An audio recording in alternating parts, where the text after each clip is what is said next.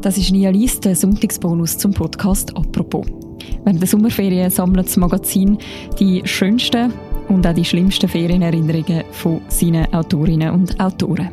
Das ist eine Auswahl davon, vorgelesen vom Tagiredakteur Jean-Marc Nia. Viel Spass beim Zuhören.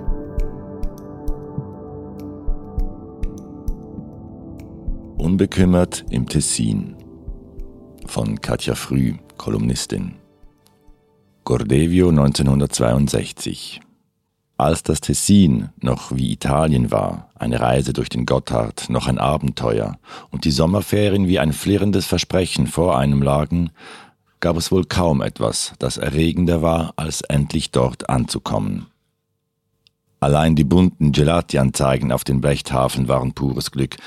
Die gab es damals bei uns noch nicht. Sie waren der Inbegriff des Südens, das leichte, lustige Leben, konnte beginnen. Tatsächlich waren auch meine Eltern immer schlagartig guter Laune, wenn das Wetter nach dem Gotthard wechselte. Mein Vater sang italienische Schlager und alles war gut. Meine Erinnerungen an die frühen Jahre im Tessin vermischen sich. Ich weiß nicht mehr, wann was war, aber die verschiedenen Bilder und Gerüche sind noch stark in mir drin. Wir hatten ein Haus in Gordevio, an einem Fluss gelegen mit viel Wiese drumherum. Hinter dem Haus hatte eine Freundin meiner Mutter einen Zirkuswagen aufgestellt, in dem sie und ihr Sohn David die Ferien mit uns zusammen verbringen konnten. Manchmal durfte ich auch im Zirkuswagen übernachten. Dann führten David und ich im Dunkeln die aufregendsten Gespräche. Wir versuchten uns zum Beispiel die Unendlichkeit vorzustellen und wurden halb wahnsinnig dabei. Meine Eltern hatten außerordentlich viele Gäste. Schon morgens kamen diverse Schauspieler, um mit uns zu frühstücken und sich von meinem Vater unterhalten zu lassen. Meine Mutter bewirtete alle. Allerdings nicht immer mit Freude. Später erzählte sie mir, dass ihr das alles viel zu viel war. Aber mir gefiel es, und in die Söhne der Besucher verliebte ich mich auch. Immer, sofort. Es war sehr aufregend. Auf unserer Wiese stand ein altes Holzhäuschen. Meine Schwester, David und ich putzten und renovierten es irgendwie, denn wir hatten vor, in dem Häuschen ein Theater zu gründen. Wir erstellten einen Spielplan, verteilten die Rollen, aber das Projekt scheiterte daran, dass wir kein weißes Hemd für den Kassierer hatten und keine Schachtel mit Einteilungen für die Münzen, die man zum Eintritt bezahlen sollte. Wir spielten trotzdem viel Theater und die Gäste meiner Eltern mussten abends die Aufführungen über sich ergehen lassen. Manchmal durften wir Eltern sind Trottel spielen. Das bedeutete, dass die Kinder das Sagen hatten und die Eltern ihnen folgen mussten. Wir malten beispielsweise unseren Vater an, verkleideten ihn und er musste uns dann bedienen. Das waren absolute Höhepunkte unserer Ferien, neben den Ausflügen, die uns oft ins richtige Italien führten, wo meine Eltern dann immer ausnehmend großzügig waren. Lire, Spielgeld, so kam es uns vor. Auf den italienischen Märkten gab es unglaubliches Spielzeug aus Plastik. Es ging sofort kaputt, aber nur schon der Erwerb war pure Seligkeit. Abends aßen wir oft bei Linda im Grotto. Linda war eine wunderbare Köchin. Ich erinnere mich genau, wie die Spaghetti schmeckten. Der Sugo mit Butter und Rosmarin. Mein Vater flirtete mit Linda, machte seine dummen Scherze und ich schämte mich manchmal ein bisschen. Tagsüber waren wir meist an der Matscha. Wir hüpften von Stein zu Stein, die Eltern immer in Panik, dass sich jemand verletzt ins Wasser fällt, in ein Strudel gerät, aber wir waren unbekümmert. Wie lang hielt sie eigentlich an, diese Unbekümmertheit? Bis wir zehn waren oder zwölf? Denn irgendwann ist sie verschwunden. Lautlos hat sie sich davon gemacht, ist Fragen und Zweifeln gewichen. Melancholie manchmal, die Ferien zu genießen wurde schwieriger und irgendwann verlieren die Dinge ihren Glanz, denn man schaut hinter sie, wird erwachsen und fragt sich, wo die ganze Magie geblieben ist. Vielleicht ist das ja die Kunst, sich ein Stück davon zu bewahren, für die Dauer der Ferien zumindest. Manchmal gelingt's mir.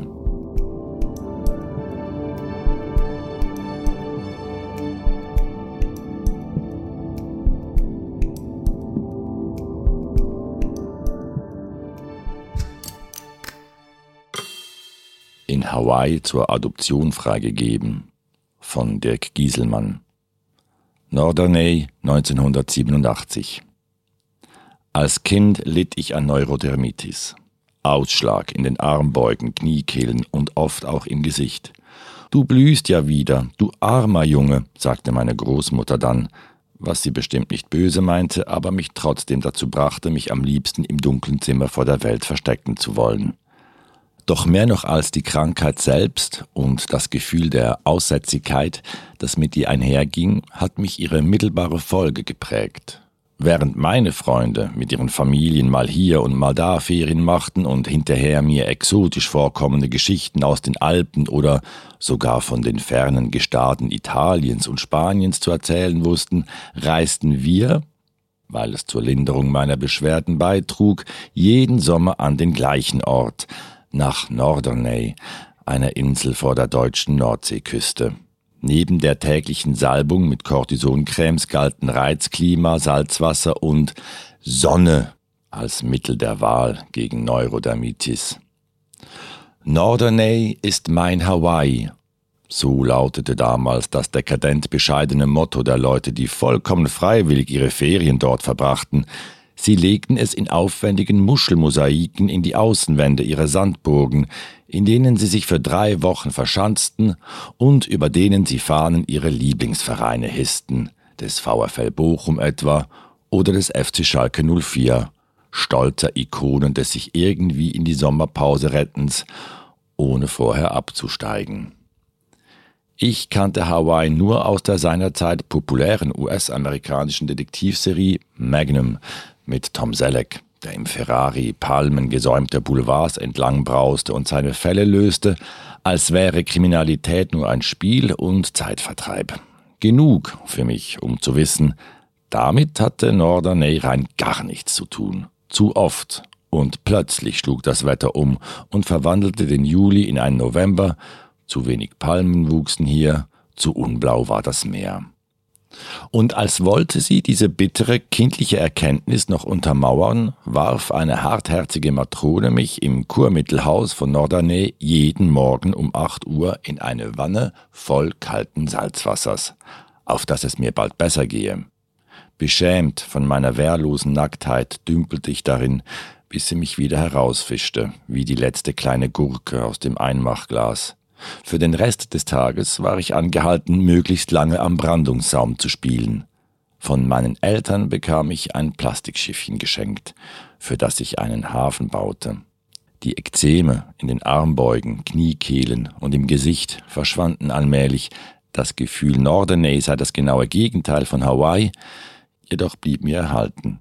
Das alles ist nun beinahe 40 Jahre her. Es war eine andere Zeit und man muss wissen, dass es auf der Insel noch die fliegenden Fotografen gab, was spektakulärer klingt, als es tatsächlich war. Sie liefen bloß die Strandpromenade entlang und lichteten die Touristen ab, die, Bollerwagen voller Proviant hinter sich herziehend, zu ihren Sandburgen prozessierten. Hinterher händigten sie ihnen einen Coupon aus, mit dem sie sich am nächsten Tag das Bild im Geschäft abholen konnten. Eine einmalige Erinnerung an das, was sie für die schönste Zeit des Jahres hielten.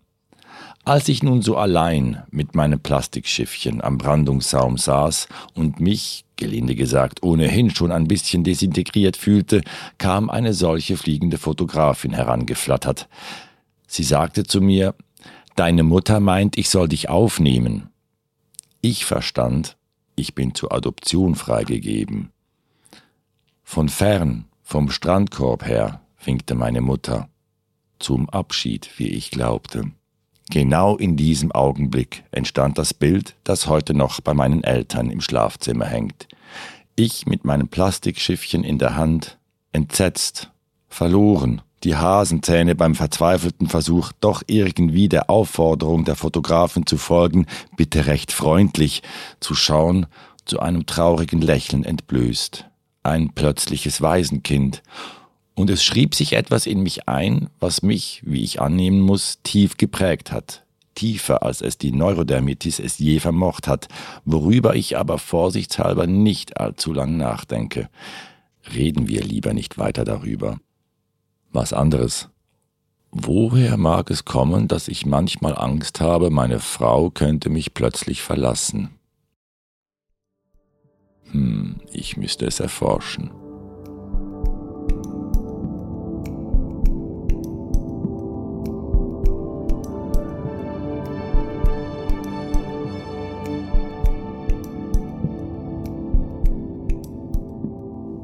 Kurze Erinnerung von Thomas Mayer. Israel 1985. Ich sitze auf dem Rand eines Sandkastens mit einer Plastikschaufel in der Hand und schaue auf meine kleinen Füße hinab, die sich in den feinen heißen Sand hineingraben. Das ist meine komplette Erinnerung an meinen ersten Urlaub. Ich bin ein oder zwei Jahre alt, darum endet der Text hier leider bereits. Pardon.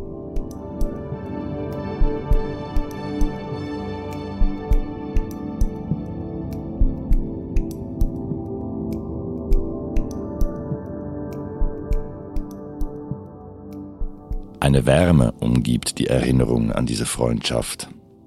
Von Finn Schlichtenmeier, Toskana 2005. Jedes Mal, wenn ich mich an diesen Ausflug in der Toskana erinnere, fühlt es sich an wie eine Umarmung, geborgen, leicht und fröhlich. Ich muss etwa sieben gewesen sein, denn ich habe einigermaßen klare Bilder davon. Da ist aber auch ein Gefühl der Erstmaligkeit, der puren Offenheit gegenüber der Welt.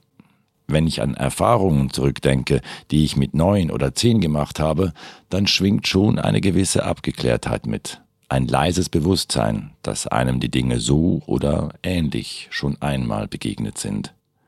Tatsächlich war das ein erstes Mal. Es war die erste Hochzeit, die ich erlebte. Unter meiner Vorstellungen der Vermählung, die alle eher abwertend sind, ist diese Erinnerung ein Lichtblick. Ich weiß nicht mehr so recht, wie die lose verbundenen Eindrücke, die mir geblieben sind, zusammenpassen. Ich spüre noch die warmen Pflastersteine unter meinen Sandalen, rieche die trockene, aber würzige Luft. Ich erinnere mich an einen großen Baum, vermutlich eine Korkeiche, die ihre Arme über der Festgemeinschaft ausbreitete, und an goldene Sonnenstrahlen, die durch ihre Blätter fielen, an eine warme Sommernacht, an Glut in einer Feuerschale, an Paella und Festhafen und feierliche Stimmung. Vor allem aber erinnere ich mich an eine Freundschaft, die ich in diesen zwei Tagen schloss. Oder, besser gesagt, in den ersten Stunden dieser zwei Tage. Er war mir so sympathisch und ich ihm auch, dass wir jegliche Phase der tastenden Annäherung übersprangen. Es war einfach klar, wir würden diesen Aufenthalt fortan zusammen bestreiten, Seite an Seite, unzertrennlich für die Dauer von zwei Tagen. Er hatte kastanienbraune Haare, feine Gesichtszüge und große Augen. Er war etwa gleich groß wie ich, etwa gleich alt, und wir waren natürlich beide Kinder in einem Fest von Erwachsenen, Schicksalsgenossen also, Weggefährten. Dabei war es völlig irrelevant, dass die Begegnung gleich wieder vorbei sein würde. Wir haben gespielt und die Umgebung erforscht, das festliche Stimmgewirr im Hintergrund, haben die Erwachsenen ihr Ding machen lassen und sind auf Mauern geklettert haben Purzelbäume geschlagen und eine Eidechse gefangen, haben gar nicht viel geredet. Es war auch nicht nötig. Wir waren auf der gleichen Wellenlänge, haben zusammen gelacht, gestaunt, vor allem einfach gemacht. Eine Wärme umgibt diese Erinnerung und hält sie zusammen. Eine Wärme, die von den Pflastersteinen aufsteigt, über die Arme der Korkeiche in die trunkenen Gesichter der Erwachsenen fließt und von dort über die Feuerschale auf uns überspringt. Nach der Hochzeit nahmen wir Abschied. Einen kurzen Moment verspürte ich Wehmut. Man schoss ein Foto nur von uns zweien, wie wir Seite an Seite standen, die Arme über den Rücken des anderen gelegt. Erst dann merkte ich, wie so oft als Kind, dass ich gerade eine intime Nähe eingegangen war, dass wir von außen betrachtet ein süßes Duo abgegeben haben mussten. Aber dann war es klar, so klar wie das gemeinsame Sein für den Moment, dass diese Begegnung jetzt vorüber war wie ein Mandala, das, kaum ist es erschaffen, wieder der Zeit hingegeben wird. Die Freundschaft entstand, erstrahlte in voller Farbe und verging ebenso schnell, wie sie gekommen war. Dass das so richtig war, wusste ich schon damals. Wir gingen unsere Wege. Ich habe ihn nie wieder gesehen, weiß weder, wo er heute steckt, noch was er tut. Geblieben ist die Wärme dieses Ausflugs, eingefangen in der Erinnerung unserer Zweisamkeit.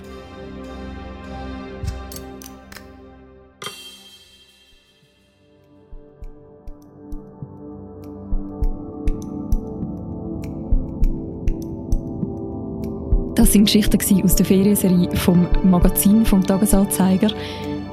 Weitere Geschichten gibt es in einer Woche bei Nia Liest und alle Ferienerinnerungen zum Nachlesen, die verlinken wir noch im Beschreibung zu dieser Episode. Das war der Sonntagsbonus zum Podcast «Apropos». Die nächste Folge die gehört am Dienstag wieder. Morgen ist 1. August und darum keine neue Folge. Bis dann, macht's gut. Ciao miteinander.